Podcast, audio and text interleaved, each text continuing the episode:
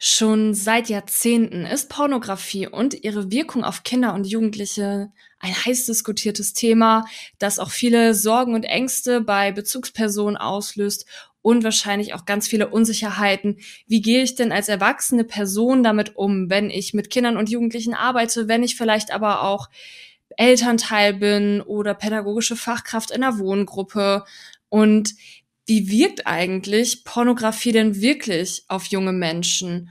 Und was können wir tun, um junge Menschen gut zu begleiten im Hinblick auf ihren Pornografiekonsum. Und da habe ich mit einem wundervollen Experten gesprochen und begrüße euch zu der neuen Folge vom sexualpädagogisch wertvollen Pod und Videocast.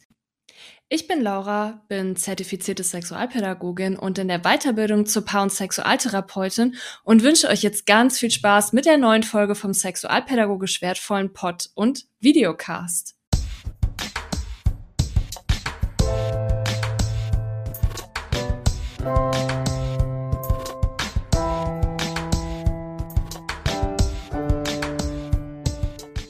Ja, hallo Danilo. Ich freue mich, dass du äh, dich bei mir gemeldet hast und wir heute mal über das Thema Jugend und Pornografie sprechen können.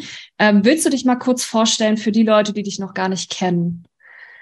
Ja, gerne. Also erstmal danke, Laura, und schön, dass wir hier heute zusammenkommen, ähm, miteinander in Austausch treten.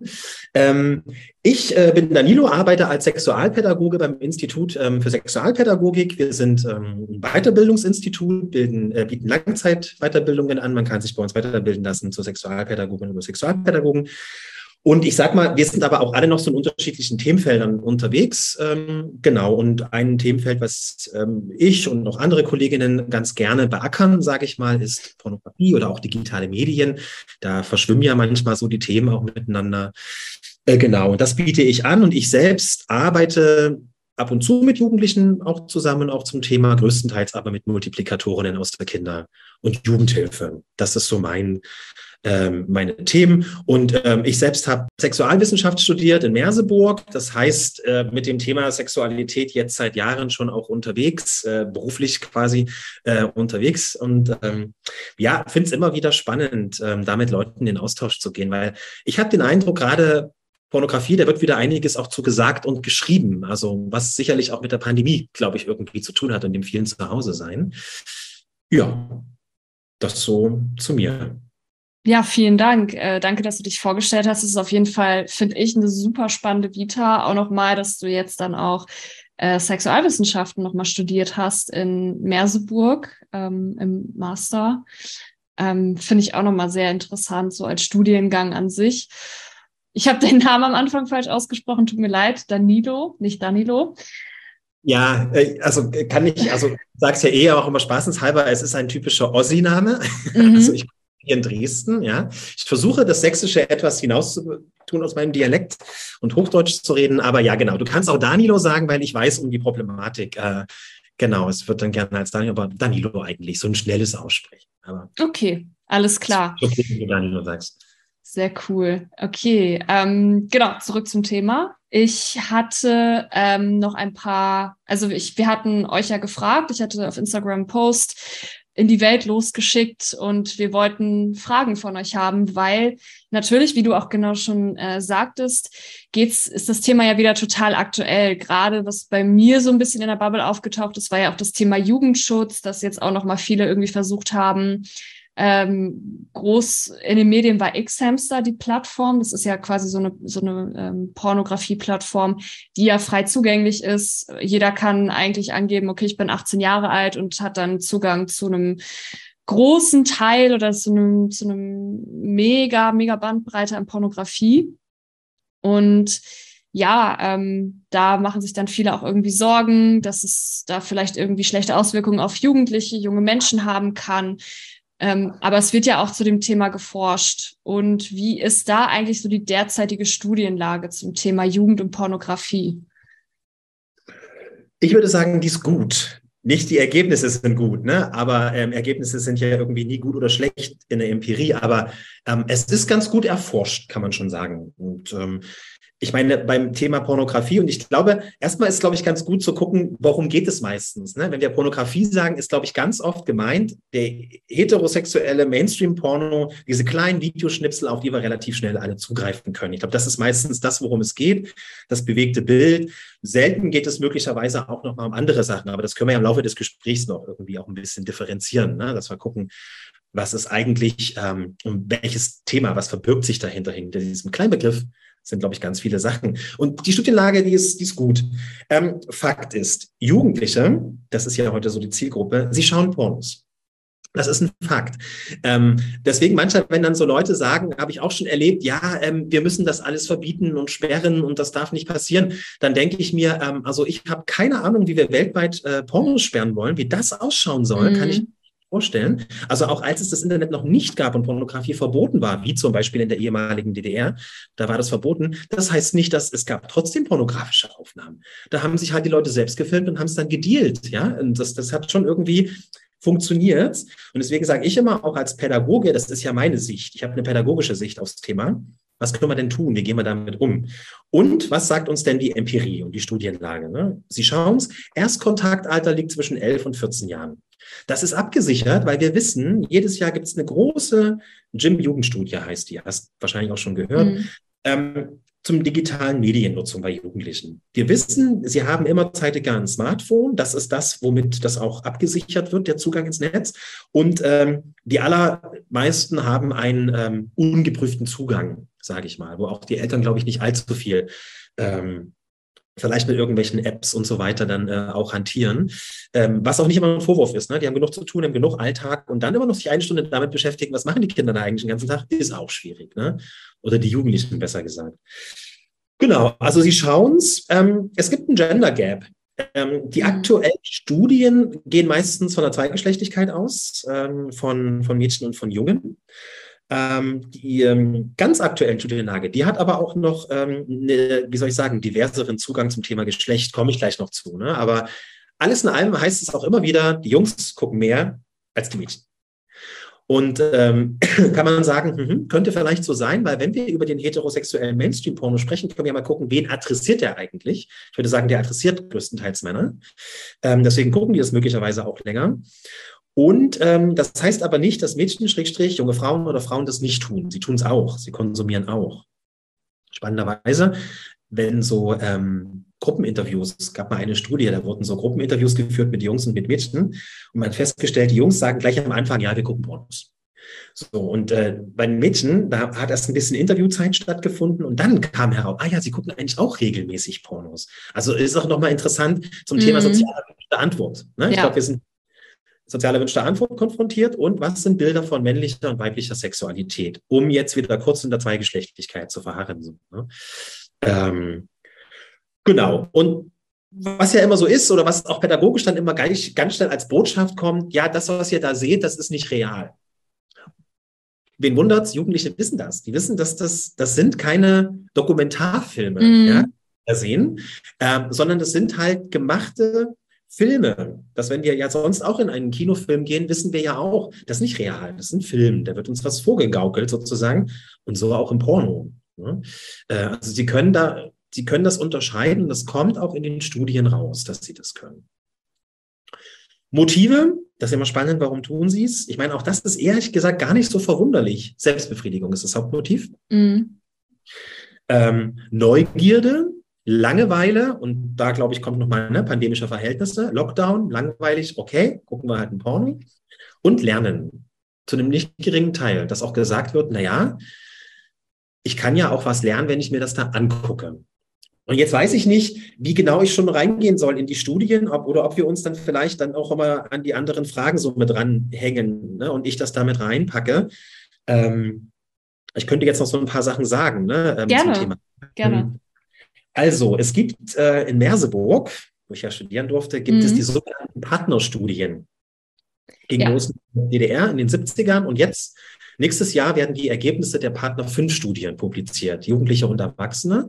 Und ähm, ich beziehe mich jetzt nur, also die quasi, man kann die gerade noch nicht nachlesen, ähm, aber man kann es dann überprüfen, dass das nicht falsch ist. Was ich, ja. Genau, aber nächstes Jahr werden die publiziert. Ne? Ich darf sie aber schon sagen. Ähm, sind Erwachsene befragt worden und Jugendliche? Und ich habe jetzt nur die Zahlen für die Jugendlichen zum Thema äh, Pornografie. 16- ähm, bis 18-Jährige.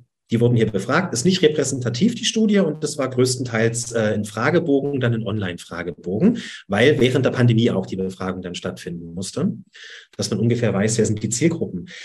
Und was ich immer total spannend finde, es gibt ja so, naja, manchmal die Unterstellung, Behauptung oder These, sagen wir mal These, ja, das verändert die Sexualität von den Jugendlichen, weil das ist ja eine Generation, die jetzt da ist, die sehen ja quasi erst das bewegte sexuelle Bild, bevor sie selbst Sex haben. Meine Großeltern, die hatten Sex und dann haben sie vielleicht mal irgendwo ein mhm. Foto oder ein Heftchen oder sowas bekommen. Da war das aber noch umgedreht. Das heißt, ne, da gab es relativ schnell, gibt es jetzt so eine Neuerung. Und ähm, da ist eine spannende Frage, ob quasi Jugendliche verunsichert sind, also hat äh, eine Verunsicherung bei ihrem Sexualverhalten ähm, bekommen. Und da sagen die größten, also bei den Jungs sagen zum Beispiel ähm, 51 Prozent Nein, hat es nicht. 41, äh, 43 Prozent sagen es bei den Mädchen und 56 Prozent bei Geschlechtseintrag divers. Das mhm. waren dann Geschlechtskategorien. Ne? Ähm, das heißt, wir können also so sagen, knapp die Hälfte sagt erstmal, nein, es hat keine Verunsicherung auf uns. Kann man sagen, okay, ist schon mal okay. Die haben möglicherweise gute Kompetenzen, können damit gut umgehen. Ähm, starke Verunsicherung, sehr stark, äh, 5% ähm, bei den ähm, ähm, Mädchen, jungen Frauen, 4% bei den Jungs und Männern, 8% bei divers. Also äußerst gering. Mhm. Dass die mhm. wirklich sagen, wir waren stark oder sehr stark verunsichert aufgrund dessen. Das heißt, da könnte man sagen, die können differenzieren zwischen dem realen Sex, den sie haben, und dem äh, Pornografiekonsum. Oder die Pornografienutzung ist eigentlich auch das bessere Wort. Äh, Pornografienutzung. Ähm, Klar, jetzt könnten wieder welche um die Ecke kommen und dann sagen, mh, hm, naja, das ist ja eine Selbsteinschätzung. Wir wissen es ja dann quasi nicht, überprüfen wir das. Ähm, kleiner, kleiner Seiten, Link sozusagen zur Erwachsenensexualität. Auch die erwachsenen Männer und Frauen, die Pornos nutzen, sagen, es hat keine Auswirkungen auf ihr Sexleben. Also mehr als 50 mhm. Prozent mhm. sagen das und knapp ein Drittel sagen, es hat nur positive Auswirkungen. Mhm. Also auch Erwachsene sehen quasi ihren Pornografienutzung, sehen sie recht positiv. Was nicht bedeutet, dass es das nicht tut. Das finde ich immer ganz wichtig zu sagen. Ne? Weil jetzt, ich referiere hier nicht von Einzelfällen, sondern von einer empirischen Studie, die quasi so einen Hauch von Realität uns geben kann. Einzelfälle mögen so sein, dass Leute das quasi nicht mehr gut hinbekommen.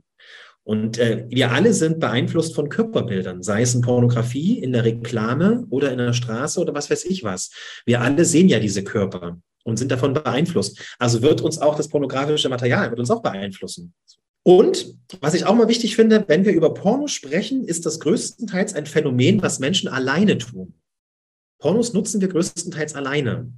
Knapp 20 Prozent äh, geben an, sie gucken das auch, also haben schon einmal bzw. mehrmals mit Partnerinnen geschaut, aber in den allermeisten Fällen tun wir das alleine. Könnte man wieder sagen, mhm, ähm, ist quasi so ein Ding, Safe Space auch erstmal. Ja, also denken wir zum Beispiel mal an sexuelle Minderheiten und ich sage nicht, dass es diese qua Natur gibt, sondern ich glaube, wir machen sie sozial, mhm. soziale Minderheiten und können sozusagen schauen, okay, ich bin jetzt äh, lesbisches Mädchen und sehe, ah ja, es gibt lesbische Pornos. In der Hoffnung, man findet auch ein paar gute. Also geht es nicht nur mir so, ja, es geht auch anderen so. Und ich kann mich mhm. erstmal safe sozusagen damit auseinandersetzen. So, mach, auch, mach das auch erstmal alleine. So, kann das quasi für meinen Solo-Sex nutzbar machen, die ganze Geschichte zur Selbstbefriedigung. Weil spannend finde ich, es ist ein Phänomen, was wir größtenteils alleine tun. Wenn wir darüber sprechen, dann verlassen wir ja aber den persönlichen Raum. Also mhm. gehen wir jetzt aber mal in den Kontext Schulklasse, finde ich pädagogisch schon wichtig. Wie thematisieren wir diese ganze Geschichte? Ja. So, es gibt eine spannende Studie von Reinhard Winter, Porno, Sex und Männlichkeit heißt die. Da wurden mhm. äh, sowohl qualitative Interviews als auch quantitative geführt. Und bei den qualitativen Interviews äh, kam schon raus, dass die Jungs, Schrägstrich jungen Männer, dass die einen hohen Bedarf hatten, auch über ihre Sexualität und über ihre Pornonutzung zu sprechen. Mhm. Das, das, ich denke dann immer, ich habe die pädagogische Brille auf und denke, ja, was heißt das jetzt für mich, für die sexualpädagogische Community?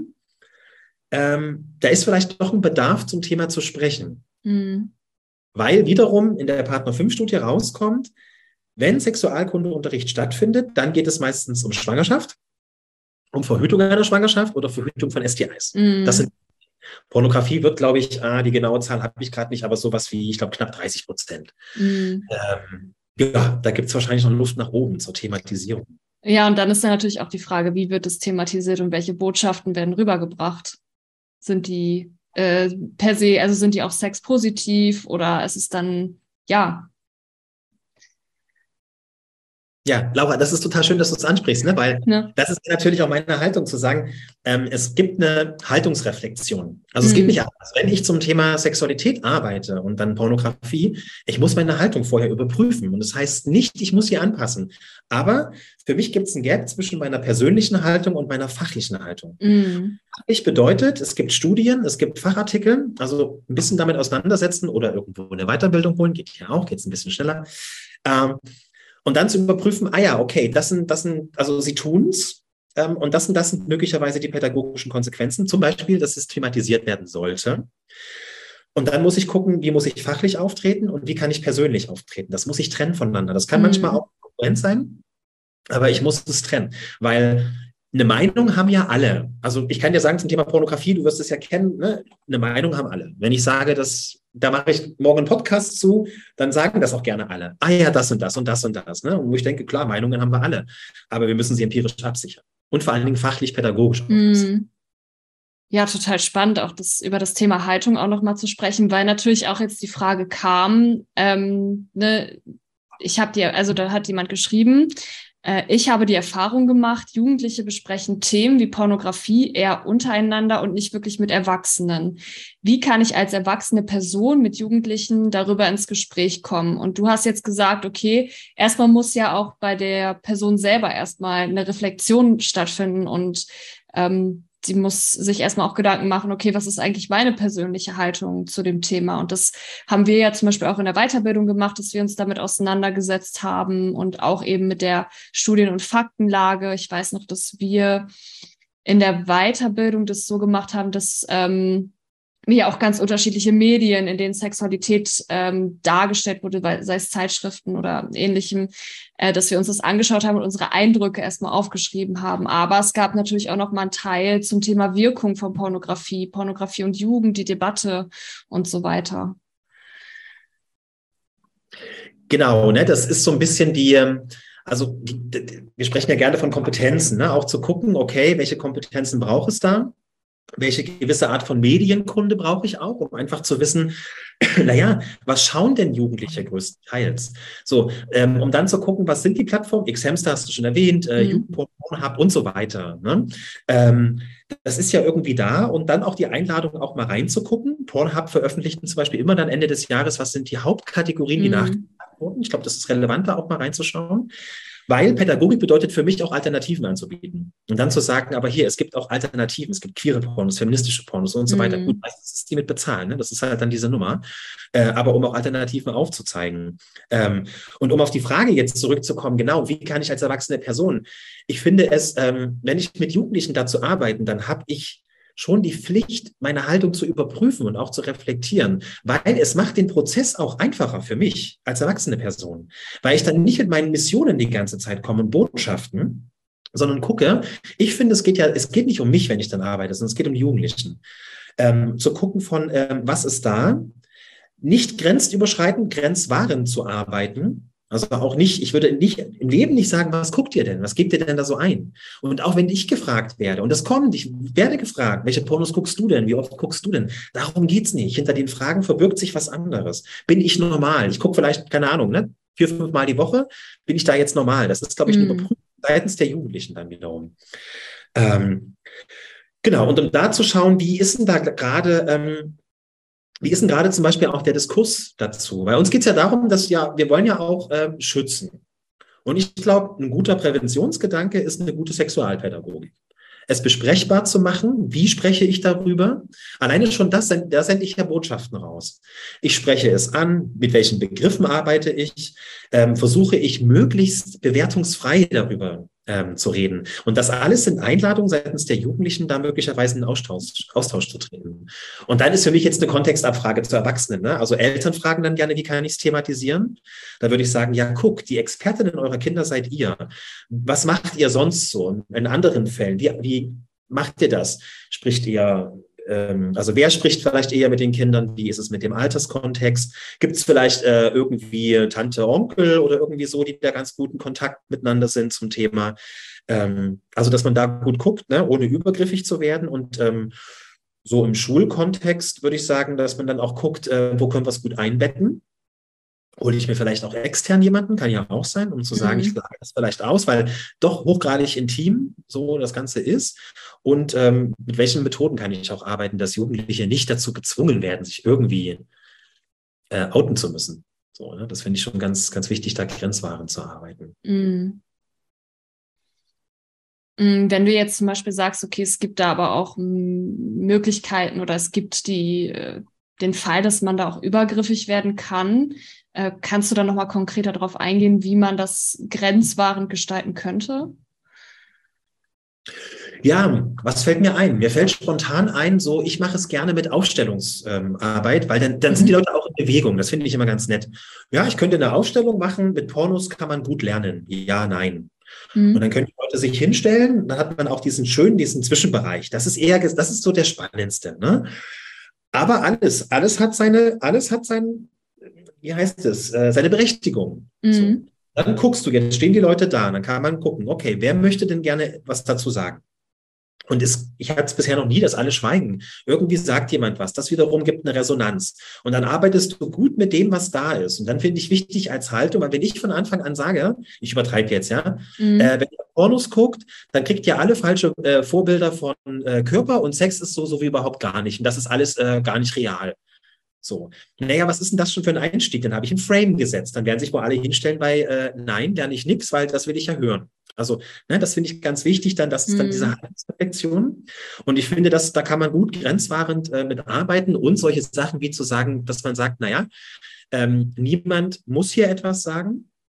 Ihr könnt lügen. Ihr könnt euch auch irgendwo hinstellen, auch wenn das gar nicht so ist. Also, dass man so, ne, dass Leute safe sagen können, okay, hier kann ich jetzt stehen bleiben und ich muss aber nichts dazu sagen. Mhm.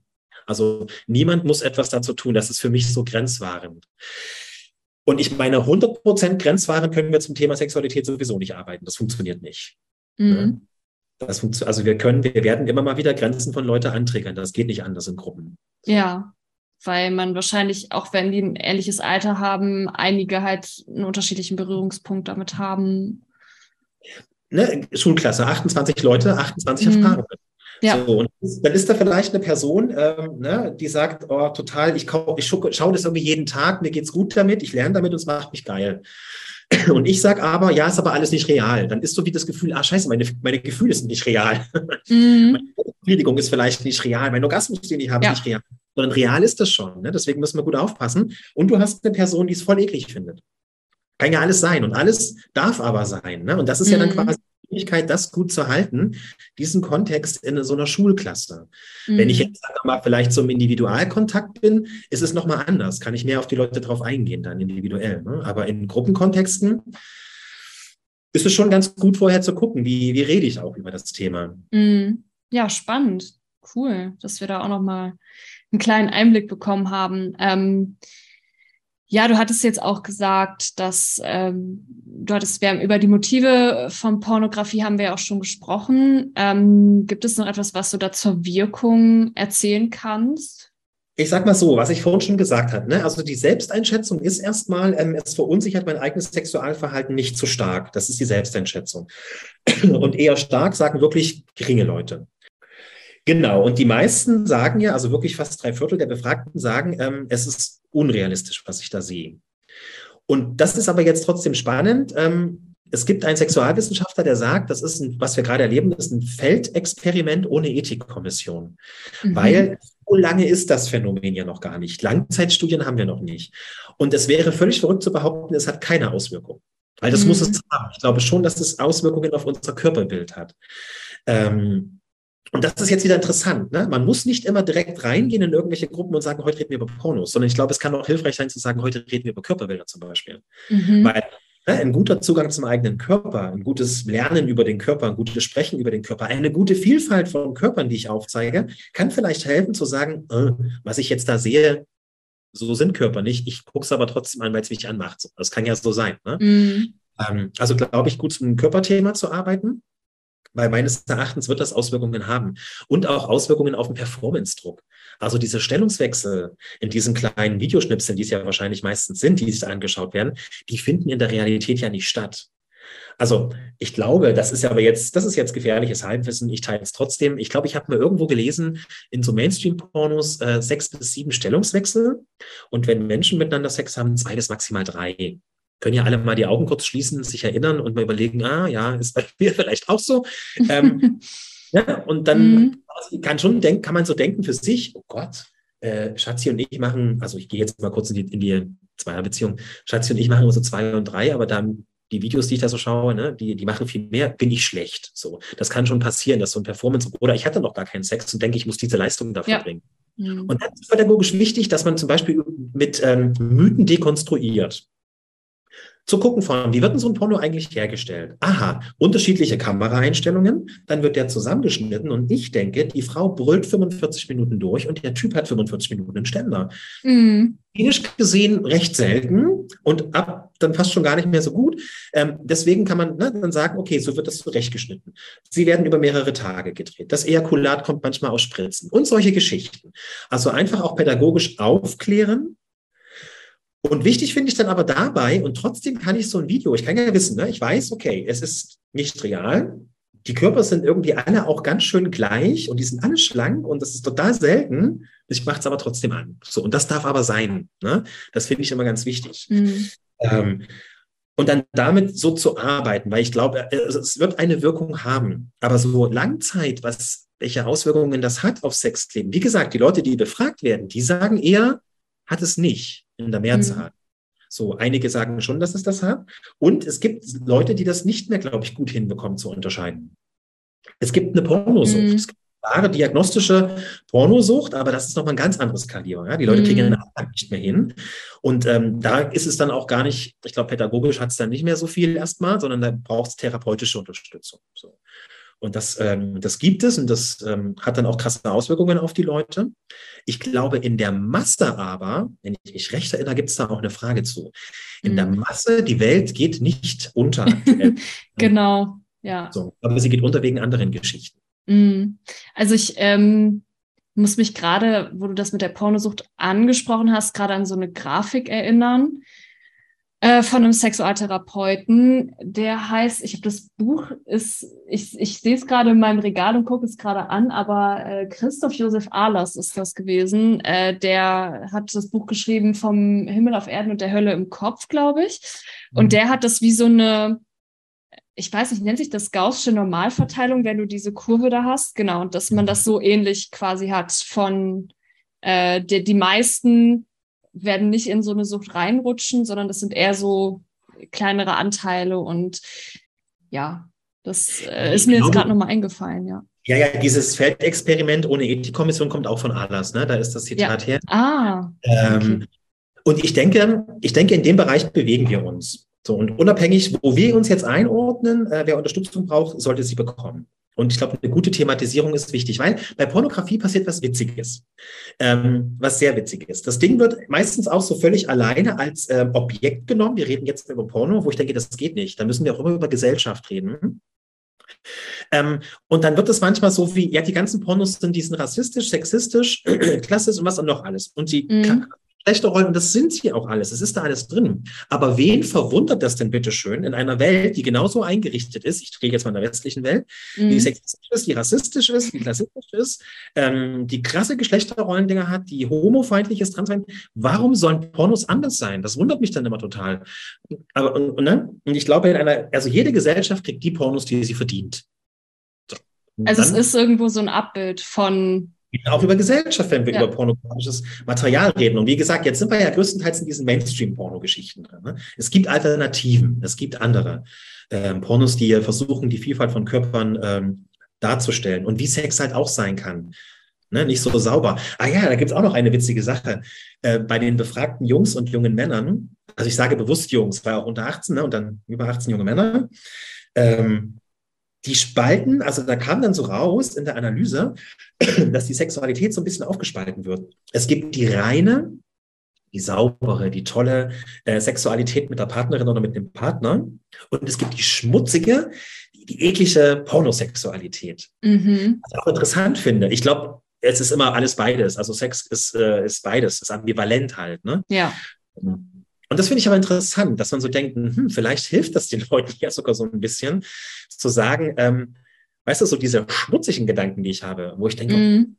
geht es nur mir so, geht es auch anderen so oder ja, ich gucke das total gerne und dann ähm, kann ich das vielleicht da auch ein bisschen ausleben. Mm.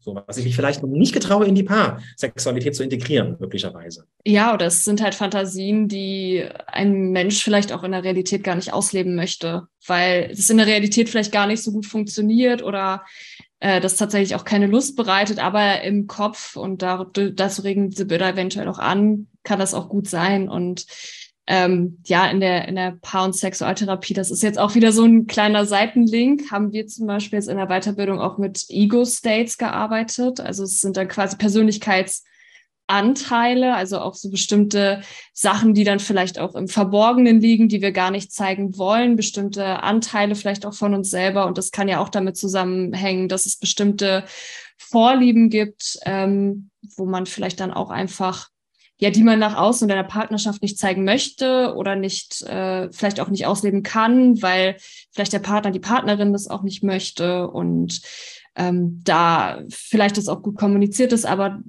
diese, diese Vorlieben oder diese Fantasien da auch nochmal ähm, ausgelebt werden wollen.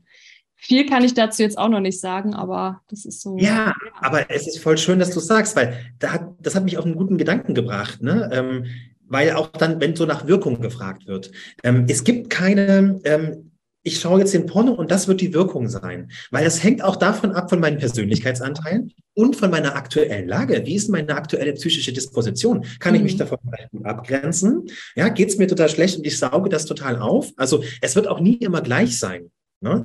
Und äh, die Frage nach Wirkung hat ja manchmal so diese Idee von, es gibt eine Ursache und die hat eine Wirkung. Mhm. meistens wird ein bisschen immer in einen Topf gehauen Korrelation und Kausalität. Genau. Das ist ein Unterschied. Kausalität bedeutet ne, Ursache, Wirkung. Ähm, ich habe gerade überlegt, was ein Beispiel sein könnte. Naja, ich habe Durst, ja, Kausalität, ich nehme halt hier was zu trinken mhm. und dann ja, Ursache, Wirkung. Und Korrelation heißt, es kann Zusammenhänge geben, aber es erklärt nicht alleinig das Phänomen. Und dann denke ich auch so, ne, in der Wirkungsforschung, ich kann nicht sagen, das gucke ich und das passiert bei mir. Mhm. Sondern ganz vielen Dingen ab und es kann Korrelation geben.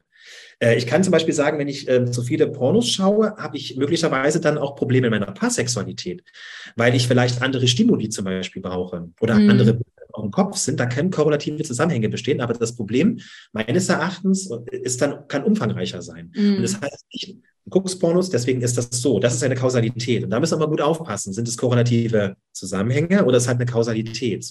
Ja, ich stelle mir da tatsächlich auch so diese typische Henne-Ei-Frage. Also was war zuerst da? Was ist da tatsächlich vielleicht auch die Ursache? Also war zuerst vielleicht die äh, Disposition da und dann der Pornokonsum, beziehungsweise waren zuerst die Fantasien da und dann der Konsum oder war es tatsächlich andersrum? Genauso wie die Frage mit den Inhalten von Pornografie. Waren die Inhalte oder die Genres, so wie sie waren, zuerst da oder waren es zuerst die Menschen, die sich überlegt haben, hey, das könnte ja voll gut funktionieren, äh, sowas zu produzieren? Ja, naja, wir werden keine Antwort finden. Ne? Nee. Das ist ja. aber das Schöne ist ja darüber zu reden, weil ähm, was ich auch finde, also was wir ja wissen, wir alle durchlaufen eine psychosexuelle Entwicklung. Und die ersten Jahre sind sehr prägende Jahre. Wie werden wir versorgt? Mhm. Wie, wie werden unsere Bedürfnisse befriedigt? Wie oft werden wir gehalten? Hautkontakt und diese ganzen Geschichten aus der kindlichen Sexualität, ähm, die ja mit Sex nichts zu tun haben. Ja, das wird ja manchmal auch ein bisschen vergessen oder äh, falsch interpretiert. Und ich sag mal, der Konsum von Pornografie dann ab der Pubertät, der kann die psychosexuelle Entwicklung nicht auslöschen. Das geht nicht. Kann die nicht rückgängig machen. Die ist halt da. Und das ist dann, glaube ich, dann kommen die Persönlichkeitsanteile. Wie sind die denn? Ne? Wie sind die da? Ähm, und es wird aber trotzdem etwas machen mit uns. Das glaube ich halt schon. Umso lustiger, also was heißt lustig, umso schöner ist es ja dann zu gucken. Wir reden ja immer von Medienkompetenz, ne? Ganz wichtiger Punkt eben auch von Pornografiekompetenz zu sprechen. Welche Pornografiekompetenz brauchen wir, um gut mit dem Thema umzugehen? Und dann kommt wieder die, dann kommt die Pädagogik wieder. Ne? Was können wir denn da jetzt pädagogisch machen? Genau. Ähm, vielleicht auch noch eine Frage, die, glaube ich, jetzt auch ganz gut zu dem Thema passt, ähm, war jetzt einmal die Frage, ob man wegen Pornos zu hohe Ansprüche haben kann. Äh, zum Beispiel, dass man immer eine schlanke Person ohne Pickel haben will. Du hast ja schon auch gesagt, mit den Körperbildern hängt das irgendwo auch schon zusammen. Wie ist es mit dem Anspruchshaltung an die Sexualität? Okay, ich mache es mal ganz unwissenschaftlich mit einem sehr persönlichen Beispiel, was ich aber hier in dem Rahmen auf jeden Fall teilen kann, äh, auch mit dem Wissen, das hören viele. Ähm, was bei mir passiert, bevor der Frühling losgeht, und ich fahre die Straße lang, ich nehme mir diese, diese kleinen Plakate, weißt du, die so in Städten immer so sind, diese, mhm. die nehme ich immer sehr wahr, weil die ja immer so bei den Fahrradwegen so nah dran sind. Ähm, und dann, keine Ahnung, dann fangen die an mit Werbung für Bademode. Und dann sehe ich die Typen und denke, krass, der war voll das Sixpack und eine schicke Badehose. Und dann denke ich, oh, gerade bald geht der Frühling los, ah, muss ich vielleicht auch mal wieder ein bisschen was machen. Äh, so, dann kommt es rein. Also der erste Gedanke ist, ich muss abnehmen, damit ich auch so schlank aussehe. Ja? Und ich arbeite jetzt schon ein paar Jahre zum Thema auch Körper und Körperbilder und so weiter. Das heißt, es passiert. Ich glaube, das passiert. Das macht mhm. was mit.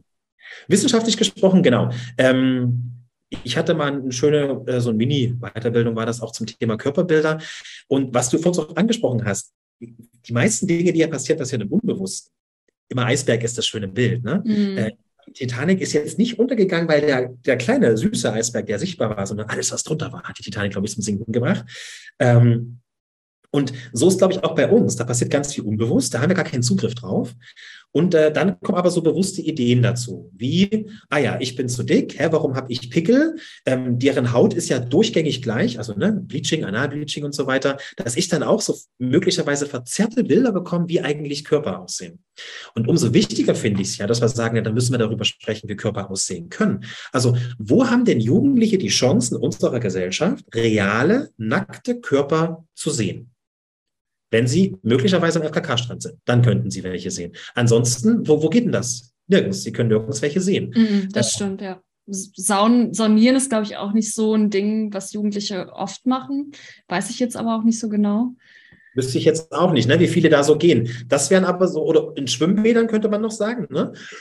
aber genau, wo sollen sie den nackte Körper auch anschauen? So naja, immer dieses sowohl als auch. Ne? Ich glaube, es mhm. kann passieren. Und dann denke ich halt, was ich glaube ich dann der, der gute Punkt ist, möglicherweise gut in die Selbstreflexion zu gehen. Also da ist auch wieder die Frage, wie gut kann ich das? Und dann habe ich Raum und Zeit dafür. Und was vielleicht viel wichtiger, aber nicht immer so einfach ist, ähm, das in der Paarsexualität zu thematisieren. Könnte auch helfen. Ich bin kein Fan von immer reden, reden, reden die ganze Zeit. Überhaupt nicht. Also manchmal ist auch das Tun ganz gut und nicht immer alles so bereden, aber möglicherweise da auch mit den eigenen Ängsten und Sorgen äh, umzugehen.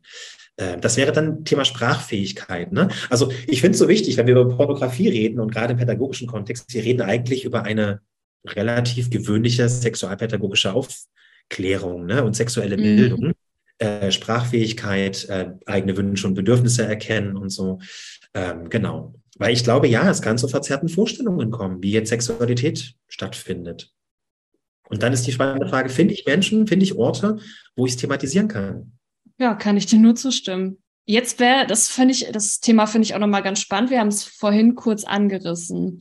Und zwar die Frage, wie schätzt ihr die derzeitige Situation beim Thema Pornografie und Jugendschutz ein? Werden Jugendliche ausreichend geschützt? Ja, äh, das ist eine gute Frage könnte man gesamtgesellschaftlich, ne, werden Jugendliche ausreichend geschützt. Naja, zum Thema Pornografie. Wir wissen ja, wie leicht es ist. Also der Zugang ist wirklich easy. Mhm. Ähm, man kommt ganz leicht rein und es gibt ja Diskussion, dass gesagt wird, diese ähm, Pornoseiten müssen ganz klar eine Alters ähm, haben und dass ein Zugang nur geht mit dem Personalausweis, Identifikationsnummer, Personalausweis. Das ist eine relativ hohe Hürde ne, für alle mhm. anderen. ja, also ich als über 18-Jährige würde es mir jetzt auch ein paar Mal überlegen, ob ich das machen wollen würde. Genau, genau. Ja. Ne? Hier äh, Mediathek, ARD, ZDF, da habe ich das nur erlebt, ist ja auch so. Wenn, die, mhm. wenn du mhm. so Filme hast mit über 16, musst du auch dann identifizieren. Oder du guckst, glaube ich, am Abend um 10 oder so. Naja, ja. Äh, der, der, der, witzige Gedanke dahinter, den kann ich gut verstehen. Jugendliche schützen. Mhm. Ähm, manchmal ist ja die Idee dahinter, wir können alles kontrollieren. Das können wir nicht. Wir können das Leben nicht zu 100 Prozent kontrollieren. Wenn jetzt diese Seiten das machen sollten, bin ich mir ziemlich sicher, auch wenn ich technisch gar keine Ahnung habe, dann kommen halt die nächsten Seiten, wo man es nicht machen muss. Mhm. Also wir kriegen das, glaube ich, nicht im Griff, dass wir sagen, wir können das richtig gut und krass kontrollieren. Und hundertprozentig. Deswegen denke ich wieder als Pädagoge, was ist mein Job? mit Jugendlichen Angebote zu gestalten und sie Porno, also in Kompetenzbereiche reinzubekommen, dass sie gut damit umgehen können, dass sie sagen können, okay, das will ich jetzt nicht sehen, aber das will ich sehen. Ah, jetzt stelle ich fest, damit geht es mir nicht gut. Mit dem kann ich das zum Beispiel besprechen. Also das ist mir viel, viel wichtiger, äh, und auch situationsunabhängiger, das kann aber viele Situationen zutreffen, dass Leute quasi, ähm, dass die Kompetenzen gestärkt werden. Weil ich glaube, innerhalb der Gesellschaft können wir uns grundsätzlich die Frage stellen, schützen wir Kinder und Jugendliche eigentlich genug? Die ganzen mhm. Geschichten mit äh, sexualisierter, Schrägstrich, sexueller Gewalt äh, im Sport, in der Kirche und so weiter zeigen, nee, ich glaube, wir tun es nicht. In der Familie, das sind die Orte, nämlich wo das stattfindet. Ähm, mhm. Und ich glaube, okay, wahrscheinlich tun wir es nicht, ähm, dass es genug geschützt wird. Ne? Ähm, und genau. Und im Bereich Pornografie, weil der Zugang, der ist nicht, es werden keine Hefte mehr getauscht, ähm, keine Bilder, vielleicht manchmal in einzelnen Fällen. Das ist halt über diese Internetseiten, die wir alle kennen. Und ich glaube, wenn wir die eine Seite sperren, kommt die nächste um die Ecke. Bei X-Hamster war es so. Genau. Äh, so, dann war sofort die nächste da. Deswegen glaube ich, ist es viel sinnvoller, äh, dass wir mit äh, einer Pornografiekompetenz arbeiten. Oder erarbeiten, dass wir die erarbeiten. Ja, und Pornografiekompetenz ist ja quasi einmal eine Mischung oder was ja mit reinspielt, ist ja einmal die sexuelle Kompetenz und die Medienkompetenz. Und du hast ja schon so ein paar äh, Beispiele dann auch genannt, zu sagen, ah, okay, ähm, ich weiß, an wen ich mich wenden kann, wenn ich irgendwelche Inhalte sehe, die mich vielleicht auch verstören. Ähm, ich kann selbst bestimmt auch entscheiden, was schaue ich mir an, was schaue ich mir nicht an. Ähm, was würde dann noch zugehören?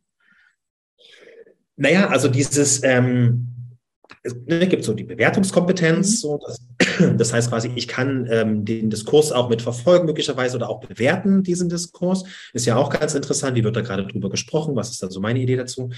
Genau, Nutzungskompetenz. Nutzungskompetenz heißt nicht, ich muss es nutzen, sondern Nutzungskompetenz heißt, okay, ich will das gucken und das will ich nicht gucken oder ich will es mhm. überhaupt gar nicht gucken. Ja, wir gehen ja jetzt auch immer davon aus, alle wollen das. Das ist ja auch nicht so. Das nee, wollen nicht. Das. Die Menschen haben diese sexuelle Energie gar nicht in sich drin, ne, das überhaupt zu wollen. Mhm. Die Gestaltungskompetenz gibt es auch noch. Wie gestalte ich zum Beispiel das selbst auch für mich? Äh, also kann ja sein, dass ne, ich sage, äh, Schatzi, wollen wir uns nicht mal filmen? So und dann ähm, also jetzt gehen wir mal von Erwachsenen aus, die machen das, ne? und dann wird es getauscht und so. Das kann eine Gestaltungskompetenz sein. Mhm. So, sagt, ähm, wie will ich das denn selbst gestalten, diese ganze Geschichte? Und da braucht es halt immer Fähigkeiten, die wir haben. Ne? Habe ich die Fähigkeit, ähm, habe ich die Medienkunde? Weiß ich, welche gibt es denn? Und das ist interessant. Weiß ich, es gibt zum Beispiel auch noch andere Möglichkeiten, neben zum Beispiel X-Hamster, Pornhub. Darf man das ja eigentlich immer alles so sagen, diese ganzen? Weiß ich gar nicht, weil das ja dann so öffentlich ist. Ähm, Gute Frage, weiß ich gar nicht sogar. Ich wüsste jetzt nicht, warum man das. Ich, die also, kennen ja eh die meisten, von daher. Ja, also die einschlägigen Seiten. Einschlägige Seiten, die genau, die herkömmlichen, immer Maschpulver, ne? die herkömmlichen und jetzt äh, die anderen. Genau. Äh, herkömmlichen sozusagen ähm, Seiten oder weiß ich auch um Alternativen oder auch mal zu sagen von, naja, was macht denn dich zum Beispiel noch an? Vielleicht auch mhm. Text, Podcast, Podcast dem geradezu, erotische Podcast, ne? Genau. Orografische Podcast kann es auch geben. Ähm, so ist es auch das, ne? Ähm, Kritikfähigkeit, bin ich in der Lage, das Ganze auch zu kritisieren. Mm. So, mhm. auch zu gucken. Ja, was heißt, ich meine, es gibt eine Pornoindustrie. Ja. Und welche Industrie im Kapitalismus ist gut? Mir fällt keine ein. Warum sollte die gut sein? Ne? Genau, es findet Ausbeutung statt, mm. äh, Menschen werden nicht gut geschützt und so weiter. Das alles gibt es, weiß ich das. Aber da, da, dazu brauche ich eine Aufklärung. So. Mm. Ähm, Genussfähigkeit aber auch. Kann ich mich fallen lassen? Kann ich das auch mal genießen? Kann ich das annehmen? So, ne? Ähm, die ganze Geschichte. Ja, Fähigkeit zur Selbstreflexion. Aber das sind wir mhm. immer wieder, das müssen wir, das müssen wir lernen. So werden ja. wir nicht geboren. Ne? Das müssen wir gut lernen. Und damit angemessen und entspannt umgehen. So, ne? Mhm. Ich, ich weiß schon, wenn ich das immer so sage, merke ich so selbst, oh, das ist aber wirklich ganz schön umfangreich. So, und dann können Lehrkräfte oder auch Pädagoginnen, Sozialarbeiterinnen, ähm, ähm, Sex Sexualpädagoginnen, äh, Sozialpädagogen sagen, naja, das ist aber ganz schön viel, wann soll ich das alles noch machen?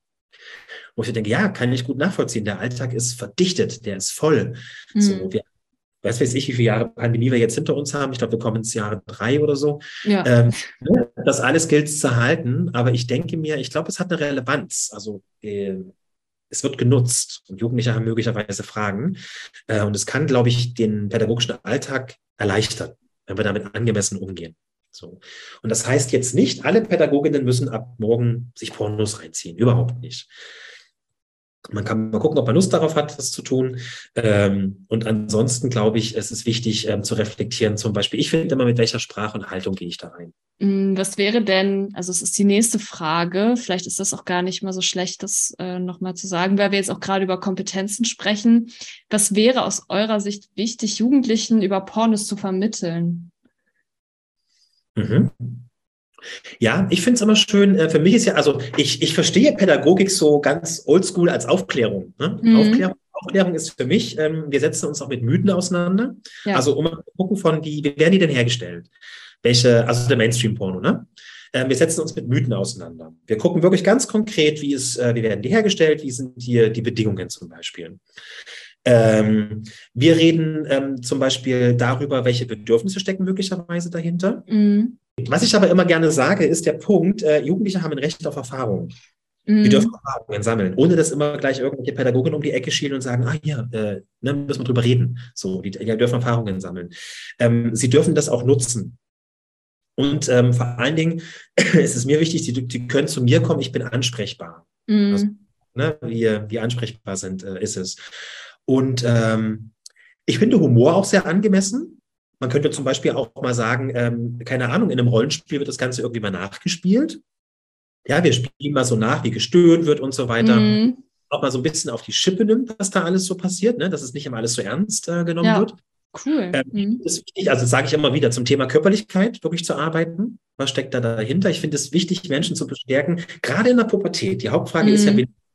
Und immer wieder zu bestärken, ja, bist du. Weil der Satz, ne, der auf Tassen und Servietten und was weiß ich was drüber, du bist schön und so. Ja, ich halte davon immer nicht ganz so viel, weil ich mir so denke, ja, es sind so Aufkleber, du bist schön, ja, aber wie viel kommt denn da an? Ja, wirklich auch in Übungen zu gucken. Schreib mal auf, was findest du schön an dir? Und so, also wirklich konkret zu machen, ne, dass das sinnlich konkret für Menschen wird. Ähm, das wäre mir, glaube ich, ganz wichtig. Ich würde es einbetten in eine gewöhnliche Sexualpädagogik oder auch in eine gewöhnliche Medien, ähm, äh, Medienarbeit zum Beispiel. Ne? Und ähm, gut dann auch zu sagen, was will ich nicht gucken? Ich hänge immer noch so in dieser ethischen Frage fest.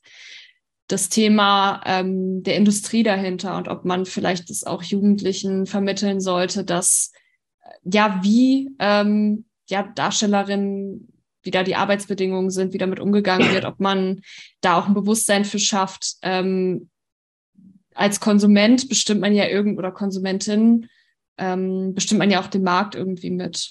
Wir müssen halt aufpassen. Ich weiß, was du meinst. ja, ja, das ist, ist auch schwierig. Übertragen, ne? Also mhm. Ähm, ich habe gerade überlegt, ähm, wenn jetzt, sagen wir mal, wir kaufen, ähm, wir kaufen Süßkram im Supermarkt. Ja. Schokolade. Und dann wissen wir in den meisten Fällen, das ist nicht gut, wie diese äh, Kakaobohnen hergestellt werden. Genau. Das hat Sklaverei zu tun teilweise. Das hat mit Kinderarbeit zu tun. Und wenn ich jetzt sage, liebe Kinder und Jugendlichen, wenn ihr die Riegel kauft, unterstützt ihr aktiv Sklavenarbeit und Kinderarbeit. Ist so. schwierig, also, gerade auch wenn du nicht so viele finanzielle Mittel hast, ja. Und deswegen, und dann finde mm. ich bei mhm. Pornografie, ja, ich finde es wichtig auch zu sagen, wie das da stattfindet. Aber die Arbeitsbedingungen, die sind jetzt nicht, also wer jetzt WM guckt, muss moralisch vielleicht mal gucken, ob das überhaupt geht in Katar. Ja zu schauen. Da sind Menschen, und das ist nachweislich, die sind gestorben auf diesen Baustellen. Können wir das gucken? Und dann wird es moralisch. Ich kann mhm. jetzt moralisch aufbauen und sagen, das dürft ihr alles nicht machen. Könnt ihr auch fliegen, dürft ihr, weißt du? Das ist Moral. Und dann, und Ethik ist ja wichtig, wie wollen wir es machen? Moralisch mhm. heißt, sollst du es machen. Deswegen finde ich immer wichtig, auch gerade wenn die Moral klingelt bei der Pädagogik, müssen wir sehr aufpassen, ja. dass wir eher gucken, ich finde es ethisch, wenn ich das richtig verstanden habe, ist Ethik, wir gucken, wir wollen was machen. Und das könnte, könnte gut besprochen werden. Wie wollen wir es denn machen? Weil es gibt mhm. Alternativen. Mhm. Es gibt pornografisches Material, was nicht so hergestellt wurde. Wo Menschen gut äh, verdienen, wo Menschen das freiwillig machen, wo äh, getestet wird nach STIs und so weiter. Das gibt es. Und ähm, nur lustigerweise wird halt immer beim Thema Pornografie, Sexarbeit auch immer voll gerne, da wird es ja. immer geschrieben, dass das freiwillig ist. so, aber so, und da kommt es dann immer moralisch. Kannst du nicht tun, weil das ist eine böse Industrie. Ich gehe jetzt in die pädagogische Übertreibung. Ne? Das ist immer ganz ja, sinnvoll. Genau. Ich denke ja, jeder Schokoriegel, den ich äh, zumindest Mainstream-Schokoriegeln, genauso. Scheiß Industrie dahinter. Da sterben Menschen. So, und das ist so ein bisschen halt, leider leben wir halt auch in einer sehr ambivalenten Welt, wo mm. wir gewisse aushalten müssen. Und ich finde wichtig, Jugendliche haben nicht die Verantwortung an der Pornoindustrie. Nee, das ist, das, ist, das stimmt. Erwachsenen und von Politik. Mm. Da liegt für die Pornoindustrie. Und nicht zu sagen, ihr müsst jetzt dafür sorgen, dass diese Pornoindustrie weggeht. Mm. Also wer hat, wer trägt wie gesellschaftlich auch welche Verantwortung? Das stimmt, ja, da bin ich ganz bei dir, gerade weil Jugendliche auch gar nicht so, so eine große Wahl haben. Also das ist ja, ich bin jetzt, ich, ich mir ist gerade ein anderes Thema eingefallen, zum Beispiel Veganismus. Da ist es ja bei jüngeren Kindern und Jugendlichen auch nochmal so der Fall, okay, die sind vielleicht ja noch abhängig von den Eltern, wie die vielleicht sich auch ernähren oder ja, Nahrung kaufen etc. Und Jugendliche haben vielleicht auch nicht die finanziellen Mittel, vielleicht ethisch vertretbare Pornografie zu konsumieren oder ein Abonnement abzuschließen. Und ja. das ist dann halt immer so ein bisschen schwierig, aber ich finde es auch nochmal ganz interessant, dass wir darüber sprechen, ähm, ob man denen auch wirklich dann so eine Verantwortung dazu sprechen kann oder wie man das thematisieren könnte. Also ob man es thematisieren soll und wie kann man äh, die Industrie dahinter auch thematisieren. So, ja. Ne? Man kann sagen, ja klar, kann man tun, weil das ist dann eine Wissensvermittlung. Mhm. Aufklärung auch, ne? Aufklärung, Wissensvermittlung. Aber nicht von, du bist verantwortlich, dass es so bleibt. So. Ich meine, na klar, wenn wir ab morgen alle keine Mainstream-Schokoriegel mehr kaufen, dann wird sich sicherlich auch was verändern, aber das tun wir halt nicht. Ne? Ja. Ähm, genau, und so wird es beim Pornos sein. Wenn die kein Mensch mehr guckt ab morgen, diese Mainstream, ja, dann wird es die nicht mehr geben. Aber so ist es halt nicht. Und deswegen müssen wir mal gut aufpassen, wo liegen da Verantwortlichkeiten und wen gilt es vielleicht besser zu adressieren. Zum mhm. Beispiel politisch, also Parteien oder was weiß ich was äh, zu adressieren. Unternehmen ans Bein zu pissen, ne? die das dann auch herstellen. Ähm, aber es gibt genug Unternehmen, die sind scheiße. So, ne? Und mhm. die existieren auch. So, also, genau. Aber warum sollte die Pornoindustrie eine bessere sein als eine andere? Also, das wäre verwunderlich äh, in der aktuellen gesellschaftlichen Bedingtheit, die da da ist. Ähm. Ja, ja, man könnte natürlich jetzt noch mal ein bisschen ein paar Schritte zurückgehen und sagen, okay, wäre es nicht grundsätzlich unser Anspruch, dass Unternehmen per se ethisch vertretbarer handeln, aber ich glaube, dann wären wir sowieso an einem ganz anderen Punkt äh, wo man dann ja auch gucken müsste, was da, ja, das ist dann natürlich, dann würde das den Rahmen auf jeden Fall sprengen. So. Das würde ich tun, weil dann wäre meine These ganz steil, dann hätten wir 80 Prozent der Unternehmen nicht mehr, weil wir diese ganzen Nonsensprodukte nicht mehr brauchen. Ja, aber, so in etwa. das ist eine ganz andere Diskussion, aber ne, um zum Thema nochmal zurück so, na klar, ich finde das wichtig, dass das auch mit, das ist ja wirklich Wissensvermittlung, ne, die da auch mit drin ist, nur nicht unter dem Punkt von moralisch, ihr seid dafür verantwortlich. Also das finde ich deswegen gut, dass wir gerade nochmal drüber sprechen. Ne? Wir mhm. müssen immer gucken, wo, sind, wo ist mein moralischer Appell drin? Ja. Ne? Und den gut zu reflektieren. Lieber in der Ethik aufhalten, wie wollen wir es denn machen? So, das mhm. finde ich immer Und das ist auch ernst nehmen. Also wenn ich Leute zu Objekte meiner moralischen Haltung mache, dann ist pädagogisch vorbei, meines Erachtens. Weil dann nehme ich sie wahr als Subjekte, mit denen ich zusammenarbeite auf Augenhöhe. Ist ja auch so ein geflügeltes Wort, Augenhöhe. Ne? Mhm. Denke, ja, und das ist es für mich. Wenn ich nicht mit meiner eigenen moralischen Geschichte komme mit dem Zeigefinger, sondern zu sagen, ah ja, okay, was interessiert euch? Wo kann ich euch abholen? Ähm, das ist dann für mich auf Augenhöhe. Mhm ja, vielleicht auch dann ähm, Jugendliche einfach zu fragen, wenn es auch generell um sexualpädagogische Themen geht. Da erreichte mich jetzt auch letztens eine Frage, ähm, was kann ich denn machen? So, ich bin irgendwie Lehrkraft, äh, sagen wir von, ich konstruiere es jetzt ein bisschen von 13-jährigen SchülerInnen. Äh, und wie kann ich mit denen sexualpädagogisch arbeiten? Hast du da ein paar Ideen? Und da war ich auch erstmal so, uff. Also man kann über viele Sachen reden, über ganz schön viele Themen. Und da hatte ich dann auch einfach vorgeschlagen, okay, ähm, mach doch zum Beispiel irgendwie, gib dir eine Möglichkeit, Fragen zu stellen. Dann hast du auch ein Bild davon, ähm, welche Themen beschäftigen da überhaupt, was liegt gerade oben auf, was ist eigentlich gerade dran. Klar ist da immer noch so ein Touch sozialer Erwünschtheit mit drin, weil ich glaube, auch viele äh, Schülerinnen sprechen da noch eher über Themen, die für sie vielleicht angenehmer sind, mit einer Lehrkraft zu besprechen.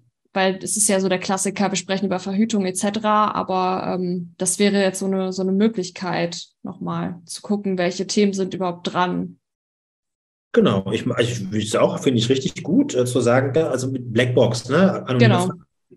Je nach, äh, je nach Rahmen, in dem wir uns bewegen, kannst du ein paar Tage vorher aufstellen. Ne? Und dann gucken, was ist so dran. Ähm, und vor allen Dingen immer, glaube ich, noch mal gut zu analysieren, was ist das Thema hinterm Thema. Weil ich erinnere mich, ich habe früher auch viel damit gearbeitet und dann, wie ficken Wale, äh, wie oft machen es Giraffen und da, die wollen nicht wirklich wissen, wie, Wale ficken, sondern mhm. da gibt es wie oft ist es normal aber und so weiter. Ne? Immer mal wieder gucken, was ist das Thema dahinter und vor allen Dingen nichts zu der eigenen Sexualität erzählen. Das finde ich immer so ein bisschen wichtig. Äh, also es geht nicht darum, äh, zu sagen, wie ich jetzt mit jemandem ja. Sex habe. Ne, das wäre dann, das wäre für mich dann nicht mehr grenzfrei.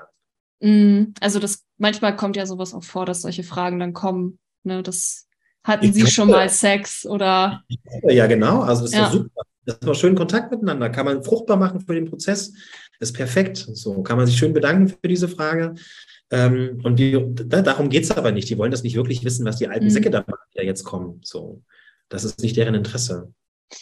Naja, was wäre denn das Interesse dahinter? Also mein, mein Gedanke wäre jetzt vielleicht auch so ein bisschen, äh, naja, provozieren ist schon wieder zu, also zu, zu sehr, zu stark ausgedrückt, aber so ein bisschen die Person vielleicht zu verunsichern oder äh, ja.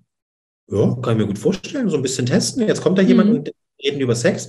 Ich meine, das Lustige ist doch, wenn wir über Sex reden, kann kein Mensch sagen, es geht mich nichts an. Völlig egal, welche Orientierung, ob ich es mache, ob ich es nicht mache, alles völlig egal, weil wir alle eine psychosexuelle Entwicklung durchlaufen haben. Und wir mhm. alle sind wir alle sind in der Welt, mit unserem Körper, mit allem, was da passiert und Gefühle und so weiter. Kein Mensch kann sagen, gib mir nichts an. Und dann denke ich immer, und dann müssen wir mit solchen Resonanzen rechnen in Gruppen. Ne? Genau, wie oft haben sie Sex? Ich meine, ich denke, da geht es darum, erstmal zu testen, wie ist die Person drauf, kann man gut ähm, Humor, finde ich, ist immer so eine schöne Sache, mhm. damit arbeiten, sich erstmal bedanken dafür. Wow, wie mutig. Ich hätte mir das in dem Alter nie getraut, diese Frage zu stellen. Jemand, der da fremd plötzlich da vor mir steht, diese Frage zu stellen, also wie mutig das ist. Mhm. Und dann, genau, und diese Mut kann gerne heute weiter benutzt und verwendet werden, weil wir wollen mal gucken zum Thema Sexualität. Ne? Ähm, und vielleicht steckt dahinter von, wie oft machen es Erwachsene eigentlich? Das könnte ja so sein. So. Gibt es denn, das ist jetzt so die letzte Frage, die ich meinen äh, Gästinnen immer stelle, gibt es denn noch etwas, was du unseren Zuhörenden mitgeben möchtest? Ja, entspannt. Entspannt damit umgehen, so ähm, entspannt damit umgehen und wie gesagt so ein bisschen als Appell, ne, so Jugendliche dürfen halt ihre Erfahrungen sammeln, so sie haben das Recht und ähm, sie, sie werden das schon gut hinbekommen. Und ich finde es immer gut, ich nenne das immer Erkundung des Ambivalenzraumes, ähm, dass wir uns gut im Ambivalenzraum aufhalten, erkunden, worum geht es, weder zu dramatisieren noch zu verharmlosen. Darum geht es nicht. Ich kann mir nicht hin und sagen, hey, ist alles easy, oder zu sagen, hier, wir gehen unter, wir sind kurz zum Untergang. Mhm. Ähm, zu sagen, ich glaube, irgendwo da in diesem Raum bewegen wir uns und da ist es doch spannend zu gucken, ähm, wo, wo stehe ich da gerade, wo stehen die Gruppen, was wollen die gerade wissen. Ähm, genau entspannt den Ambivalenzraum erkunden. Das klingt sehr schön. ähm, dann würde ich sagen, ich bedanke mich bei dir und äh, bedanke mich sehr für deine, für deine treuen Antworten, für äh, die Zeit, die du dir genommen hast und ja, für die ganzen Denkanstöße, die du unseren Zuhörenden mitgegeben hast. Und äh, ja, würde dann den Zuhörenden, wenn du nichts mehr zu sagen hast, quasi ähm, dann einen schönen Tag noch wünschen und mich zu verabschieden. Ja, den wünsche ich auch, den schönen Tag und danke fürs Zuhören auf jeden Fall. Und danke, Laura, ähm, dass wir in Austausch äh, getreten sind. Ja, gerne, gerne. Und dann äh, macht's gut und bis zur nächsten Folge. Tschüss.